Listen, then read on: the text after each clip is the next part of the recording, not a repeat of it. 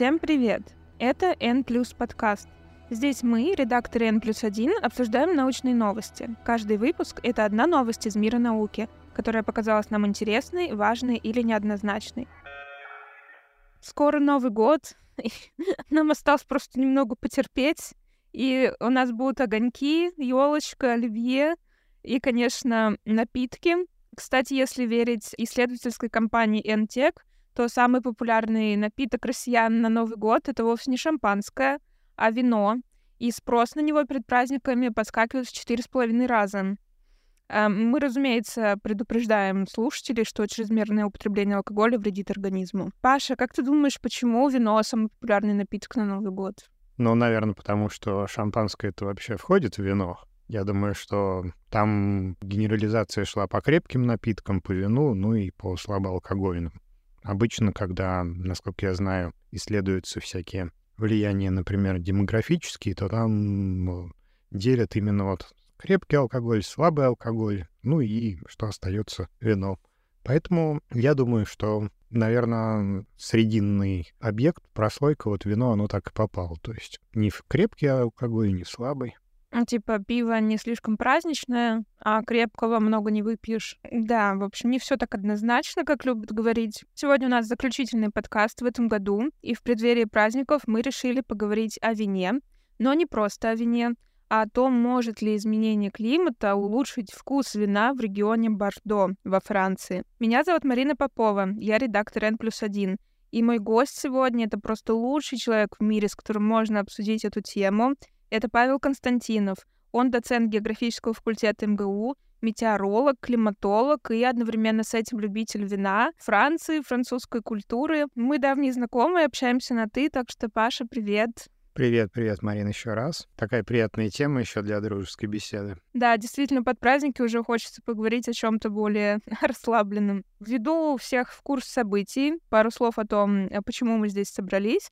А, в октябре в журнале iScience вышла научная статья, а, авторы которые утверждают, что в течение последних 70 лет, там с 50-х по 2020-е, оценки критиков для вина в регионе Бордо становились все выше, то есть вкус его становился все лучше. И они это связывают с изменением климата что лето стало более жарким, зима стала более теплой и влажной, и все это в итоге помогло винограду, при том, что этот регион интересен еще тем, что там не поливают виноград, а рассчитывают вот на естественные осадки, что мелиорация будет вот только за счет них. Мы, кстати, подробнее писали об этом на нашем сайте. Паш, что ты думаешь по этому поводу? Неужели вот весь мир мы будем смотреть за апокалипсисом, как там поднимается океан, но у нас будет бокальчик красного в руке в этот момент? Ну, если выбирать, конечно, наверное, приятнее следить за апокалипсисом с бокалом хорошего вина, если оно еще добавок будет доступно, но и Насколько я понимаю, мы можем, да, то есть сейчас э, уже приоткрыть завесу тайны, что исследование это провозгласило, что вино становится лучше, но есть некоторое беспокойство, что с изменением климата вина будет меньше. Возможно, то есть за апокалипсисом будут смотреть все, но некоторые будут смотреть с бокалом хорошего вина, некоторые с бокалом вина попроще — Некоторые, как мы уже начали говорить в прологе, с э, пивом. Как ты считаешь, действительно ли может сложиться ситуация, что ну, глобально везде будет хуже, но будет какой-то регион, где с вином будет все лучше и лучше, и это будет Бордо? Исходя из общих абсолютно соображений, кажется, что если и будут регионы, в которых все будет становиться благоприятнее, то, наверное, я думал о более северных регионах, потому что Бордо как раз на стыке субтропического пояса с умеренным, и, в общем, там достаточно сухое лето, и проблемы опустынивания, например, если говорить про южные регионы России, то для них они достаточно, так скажем, не эфемерны. То есть изменение климата вот на наш российский юг, оно однозначно несет на горизонте, допустим, середины 21 века проблемы с опустыниванием и нехваткой влаги.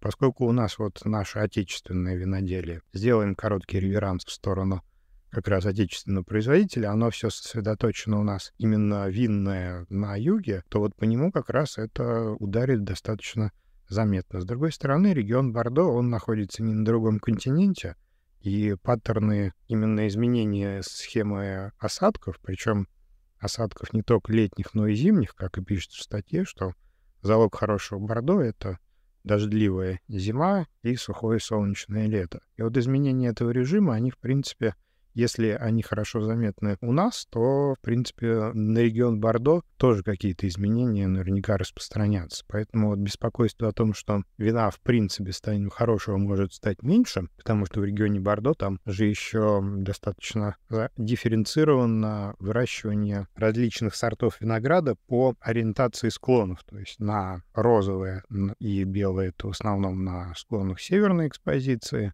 а вот красные, как раз из которых традиционные харизматичные бордо, это как раз самые жаркие южные склоны. Видимо, распределение осадков по склонам с изменением климата может также произойти, и, может быть, если мы говорим про все Бордо, то там внутри вот региона, возможно, каким-то сортам будет лучше, каким-то хуже.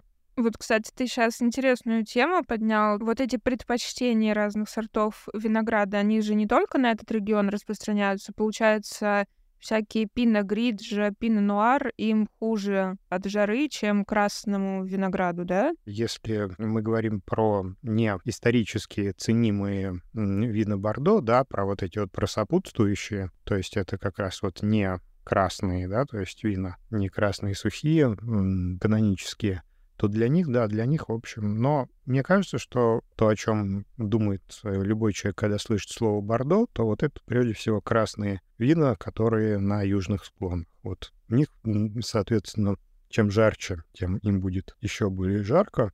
И действительно они, может, будут становиться лучше, может быть, будет надежнее, допустим, получение материала от года к году. Ни для кого не секрет, что заморозки случаются и там, и, в общем, могут э, в том числе отдельные годы быть неудачными именно из-за холодной погоды. И вот в этом плане общее количество может действительно сократиться или Второй вариант, с чем мы начали, придется все-таки поливать. Там возможно выращивать эти качественные легендарные продукты, пока еще не прибегая никаким хитростям.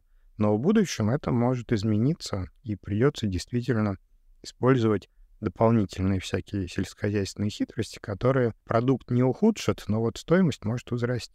Получается, если придется вводить во всем регионе мелиорацию, будет гораздо дороже стоить такое вино. Это естественно. То есть чем менее территория предназначена для выращивания не только вина, но чего-либо, тем больше денег приходится тратить. И изменение климата, сейчас мы от приятной темы вина переключаемся на тревожную тему климата, это делает сам процесс более дорогим, менее простым, но качество исходного продукта, в принципе, может сохраняться.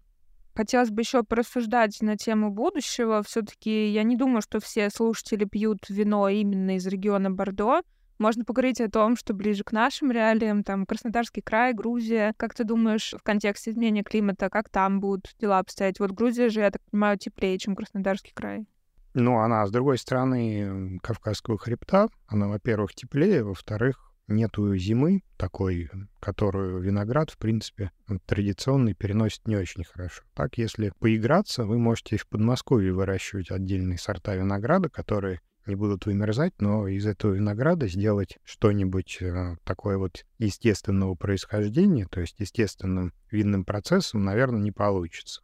А вот э, в Грузии получается. Ну и вот там, причем каждый регион, он же по-своему замечателен, но и вот в Грузии как раз достаточно неплохо получаются вот эти естественные, как раньше называли полусладкие грузинские вина, то есть которые, в общем-то, полностью естественным процессом получаются, а с другой стороны, они не такие, как в Бордо, они послаще. А вот наступление пустынных э, территорий на наш юг, оно будет продолжаться, и поэтому придется, наверное, именно в плане вот винодельческих, опять же, южных склонов, которые у нас есть на предгорьях, например, Малого Кавказского хребта, там, возможно, придется, конечно, подумать э, в ближайшие десятилетия с орошением. Наверняка будут регионы, в которых э, улучшение качества вина будет тоже происходить, и они будут, естественно, пытаться вот это каноническое призовое место э, вин из региона Бордо всеми правдами и неправдами занять, потому что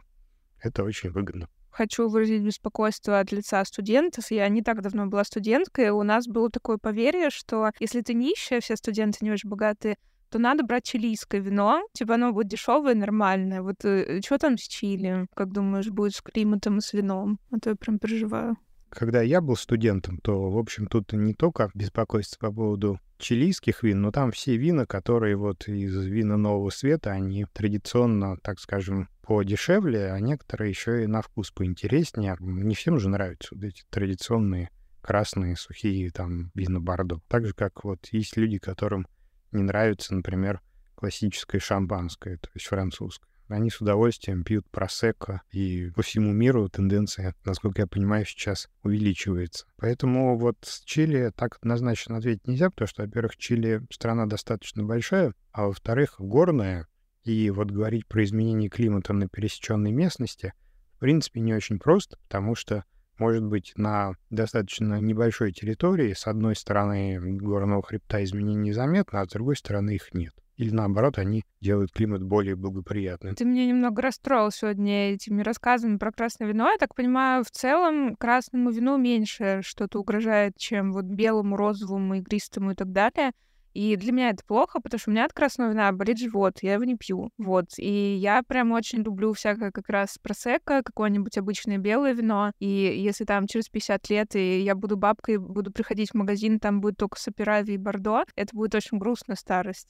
Поэтому я надеюсь, что люди что-нибудь придумают. От вина болит голова, в данном случае, в твоем случае живот, а без вина начинает болеть душа. То есть тут, в общем, надо выбирать э, то, что каждому ближе. Мне кажется, что просто мы же говорим сейчас про Бордо, про регион, то есть поскольку исследование, то есть оно было про него, и вот мы волей-неволей сбиваемся на основной продукт, который он производит. А все остальные, то есть это вот как раз белые, там, игристые, белые сухие вина, то есть у них количество вариантов и территорий, в которых их производят, оно гораздо выше, набор гораздо шире. И, в общем, если не ставить целью покупать вино из определенного региона, а мне кажется, что у нас вот вообще большинство населения, и в этом ничего ужасного нету, они, выбирая вино, они не очень сильно привязываются к территориальному принципу. Хочется чего-нибудь там, допустим, праздничного, ну, берут там просек или какой-нибудь игристый. Хочется там, допустим, посидеть а, где-нибудь на даче вечером с бутылочкой хорошей компании, ну, берут красные. Причем красные могут брать и Бордо, а могут и более простых регионов. То есть могут там Шираз там брать какой-нибудь южноафриканский. Вот, кстати, в Южной Африке говорят те же самые проблемы, потому что надвигается пустынивание, и вот там именно винодельческий э, район, он также более уязвим, чем тот традиционный. Поэтому мне кажется, что просто люди будут переходить с одного на другое. Ну, в конце концов, жизнь не кончается, если ваша любимая долина в регионе Бордо вдруг стала производить слишком дорогие вина или перестала производить их вообще. Вот как ты думаешь, э, что ждет нас в контексте климата с итальянскими винами, и с игристыми, и с сухими? Ну, я думаю, что там достаточно большие масштабы по производству, потому что, в общем, Италия на таком европейском уровне это основной, конечно, конкурент, причем много, многовековой французских вин, как одних, так и других. Ну, мы помним, да, что слово просека, оно вообще имеет славянский корни, то есть это от слова просека, если так вот. Потому что это один из самых северных побережий Адриатического, даже, скажем, проще к Средиземного моря, это рядом с Триестом, там совсем рядом Словения, и вот, естественно, славянские языки достаточно близко, но и вот а, название просек, вот оно именно от просека. Сегодня какой-то день открытий, я вообще про это не знала. Их вот достаточно много, они очень-очень разные. То есть, скорее всего, тут нужно позвать какого-нибудь такого грамотного энолога, который бы просто нам бы сейчас пояснил бы, что, например, это если итальянские вина очень чувствительны к количеству, например, зимних осадков, то тогда бы мы сейчас переживали, например, вот как раз за игристые и белые вина, а за красные, наоборот, нет. И тут еще какая интересная история, что в мировой истории вся вот эта вот география вин, она достаточно резко порой менялось, и мы вот сейчас вот как раз э, перейдем на эту хлебную тему, потому что вся хваленая французская лоза, она же в какой-то момент из-за а, вредителей была полностью срублена под корень и полностью уничтожена. И восстанавливали французскую винную промышленность на основе лоз, которые вот увозили перед этим в Калифорнию, на виноградных лозах Нового Света. Поэтому даже если что-то такое вот опасное будет происходить, я думаю, что ушлые виноделы, они наверняка уж что-нибудь допридумают.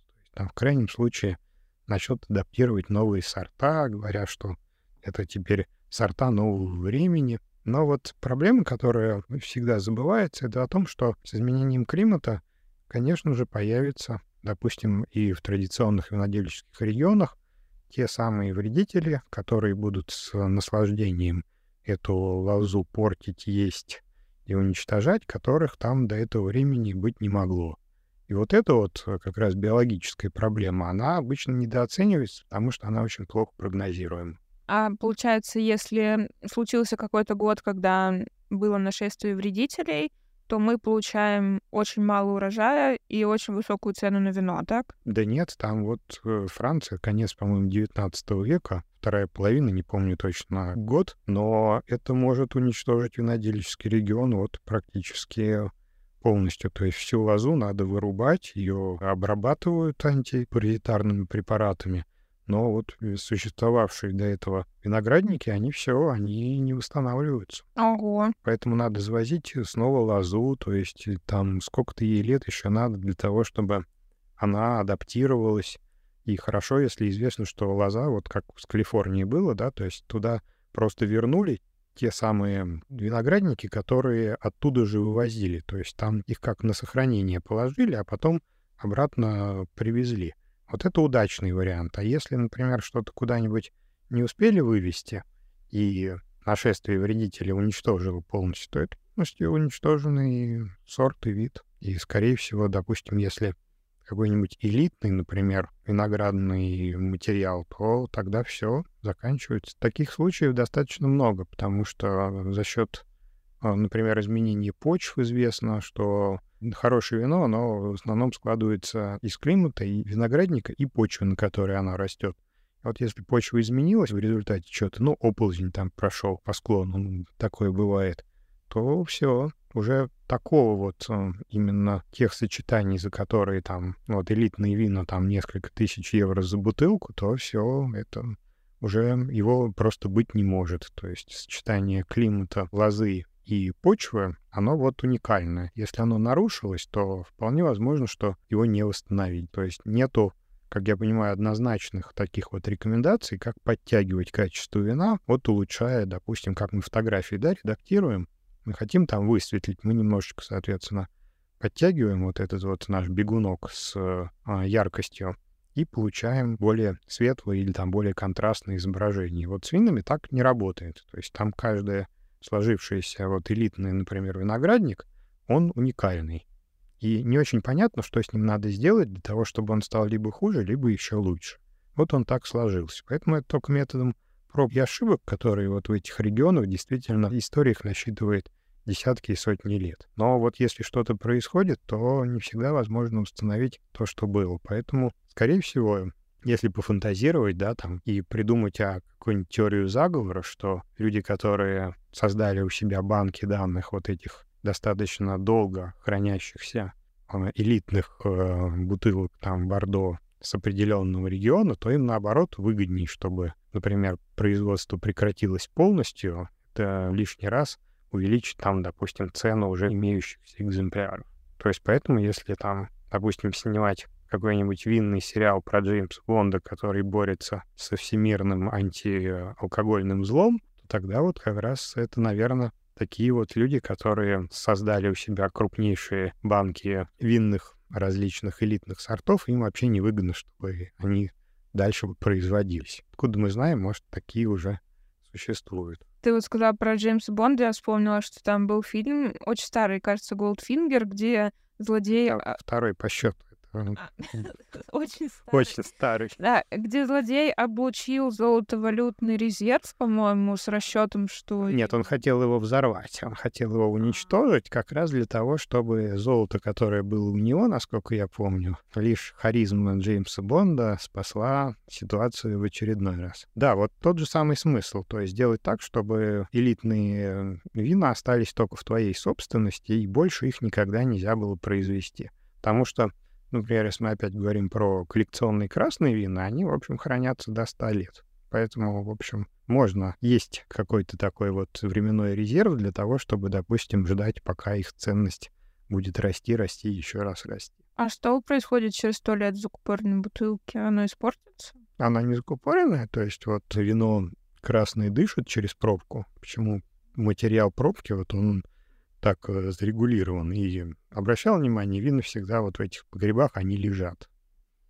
Они лежат для того, чтобы вино смачивало пробку с той стороны, и происходил газообмен, то есть вот через пробку. А если взять хорошее вино, и такие случаи, к сожалению, известны, причем известны очень хороших знакомых, купить очень качественное вино, например, на там рождение ребенка, с тем, чтобы когда ему исполнится 18 лет, с ним вместе эту бутылку ритуально выпить, и вот те, кто хранят эту бутылку в вертикальном положении, они реально попадают, открывая ее достаточно комичную ситуацию, потому что пить это, скорее всего, невозможно. То есть оно начинает сильно портиться. Белое вино превращается в уксус.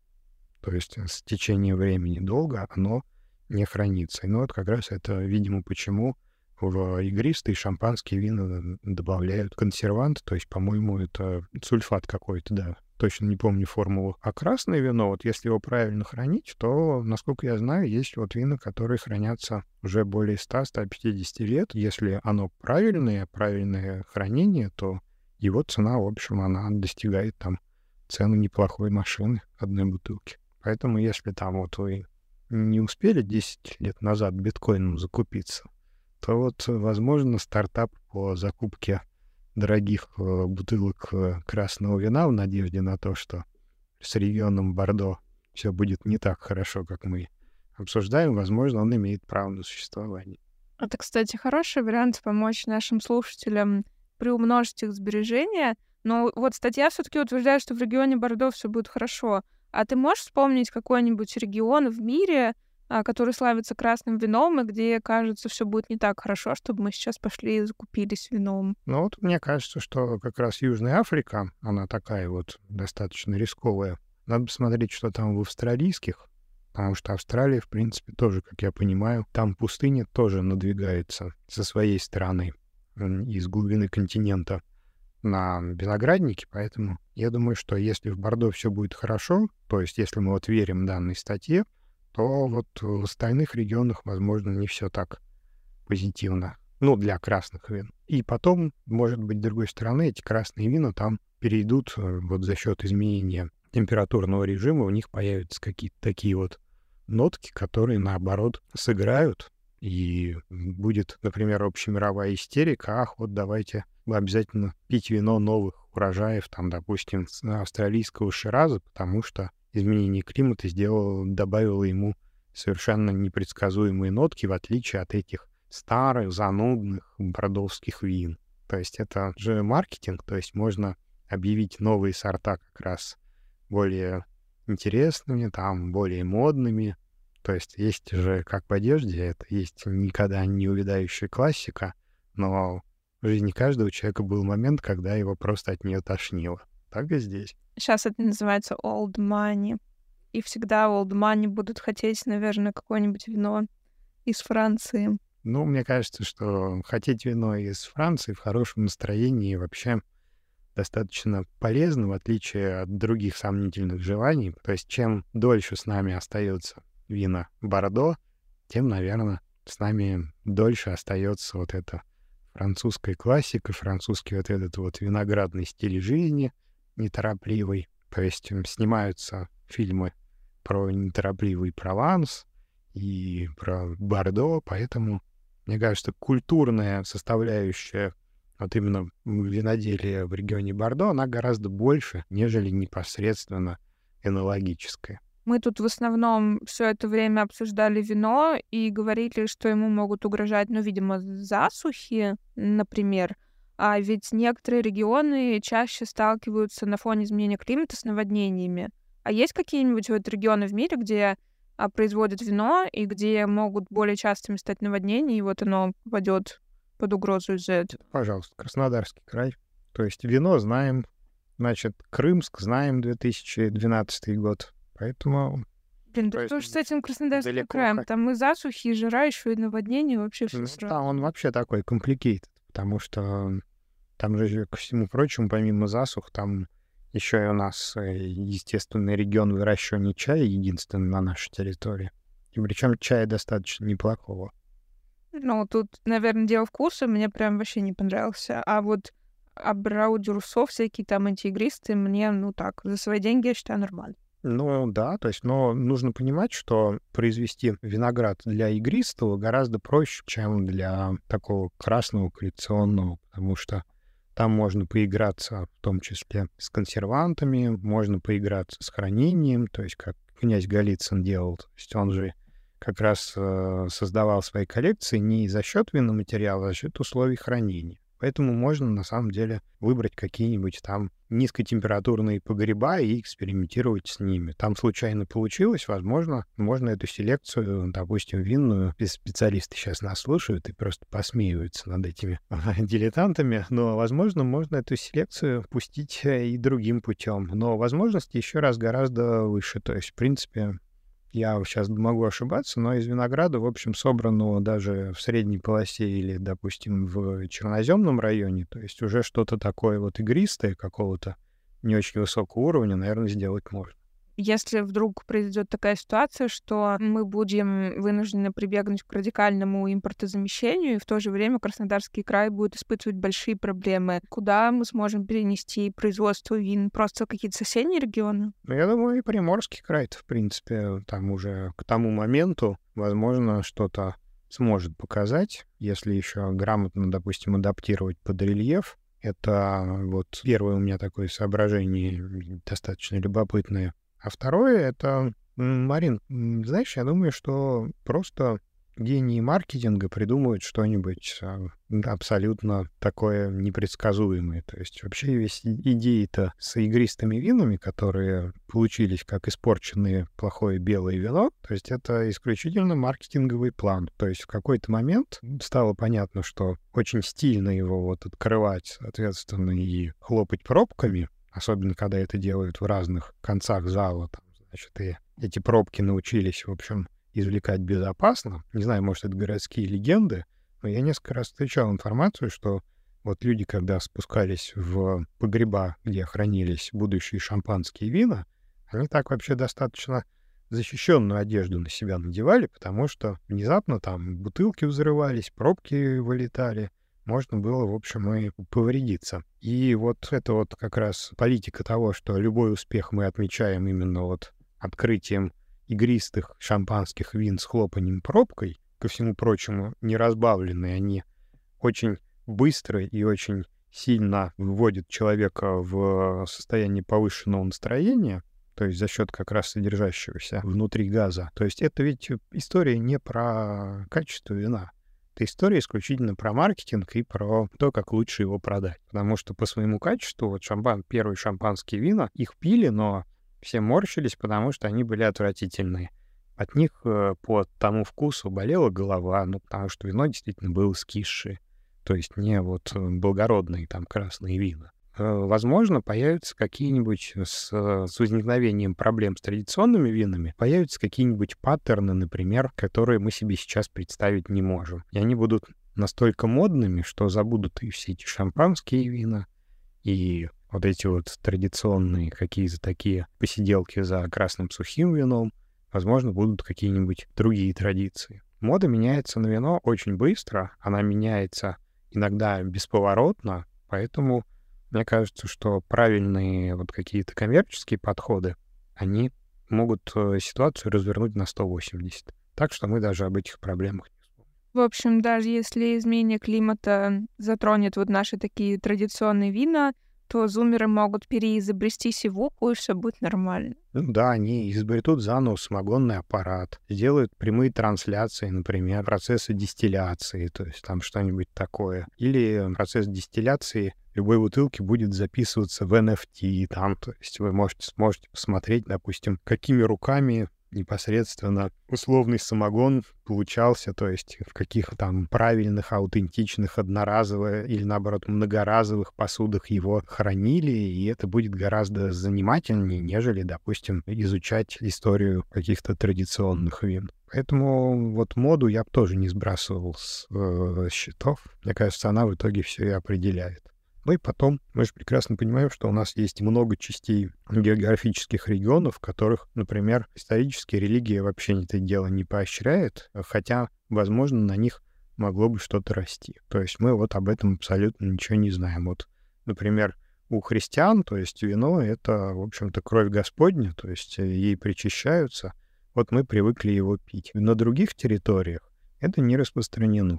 Хотя чисто теоретически, то есть, может быть, с изменением климата будут э, изменяться и климатические мигранты, кстати, которых мы знаем, да, то есть они могут приносить, например, с собой какие-нибудь новые традиции или, наоборот, уносить старые. Поэтому вот тут изменения, так скажем, мировой структуры производства, они на вино будут влиять ничем не меньше, чем другие. Предположим, условный какой-нибудь в вакууме винодельческий регион, котором, например, за счет изменения структуры населения, да, то есть приходит э, население, которое, например, религиозно не практикует вообще всякие вот эти вот э, виноделия и естественным образом, то есть его там выращивать, например, перестают. Поэтому тут вот, э, мне кажется, на эту тему можно фантазировать бесконечно. Или наоборот, вот как я говорил, да, какая-нибудь глобальная, более, на самом деле, интересный вариант, какой-нибудь глобальный катаклизм, при котором у нас вообще 90%, например, существующей виноградной лозы вымирает.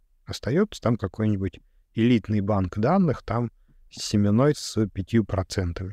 И вся мировая история виноделия начинается с нуля. Возникают новые регионы, возникают новые традиции, возникают, например, новые производители. Я говорю, в истории это уже происходило. Хваленная французская лоза, она вся возобновленная. Она уже один раз таким образом заканчивалась. Ну, никто не знает, может, с изменением климата вероятность подобных событий будет расти. И мировая винная история, она обогатится вот этими стартами с нуля. Почему бы и нет? Попробую подытожить все, о чем мы сегодня говорили. Во-первых, сильно переживать не стоит, потому что даже если климат будет меняться, есть много вариантов придумать какие-то новые напитки, перенести производство в другие регионы, придумать что-то с расшением. В общем, без вина мы, скорее всего, не останемся в каком-то виде. Помимо этого, Павел нам советовал инвестировать в вина Австралии и Южной Африки. Запомните, пожалуйста, может быть, пригодится вам.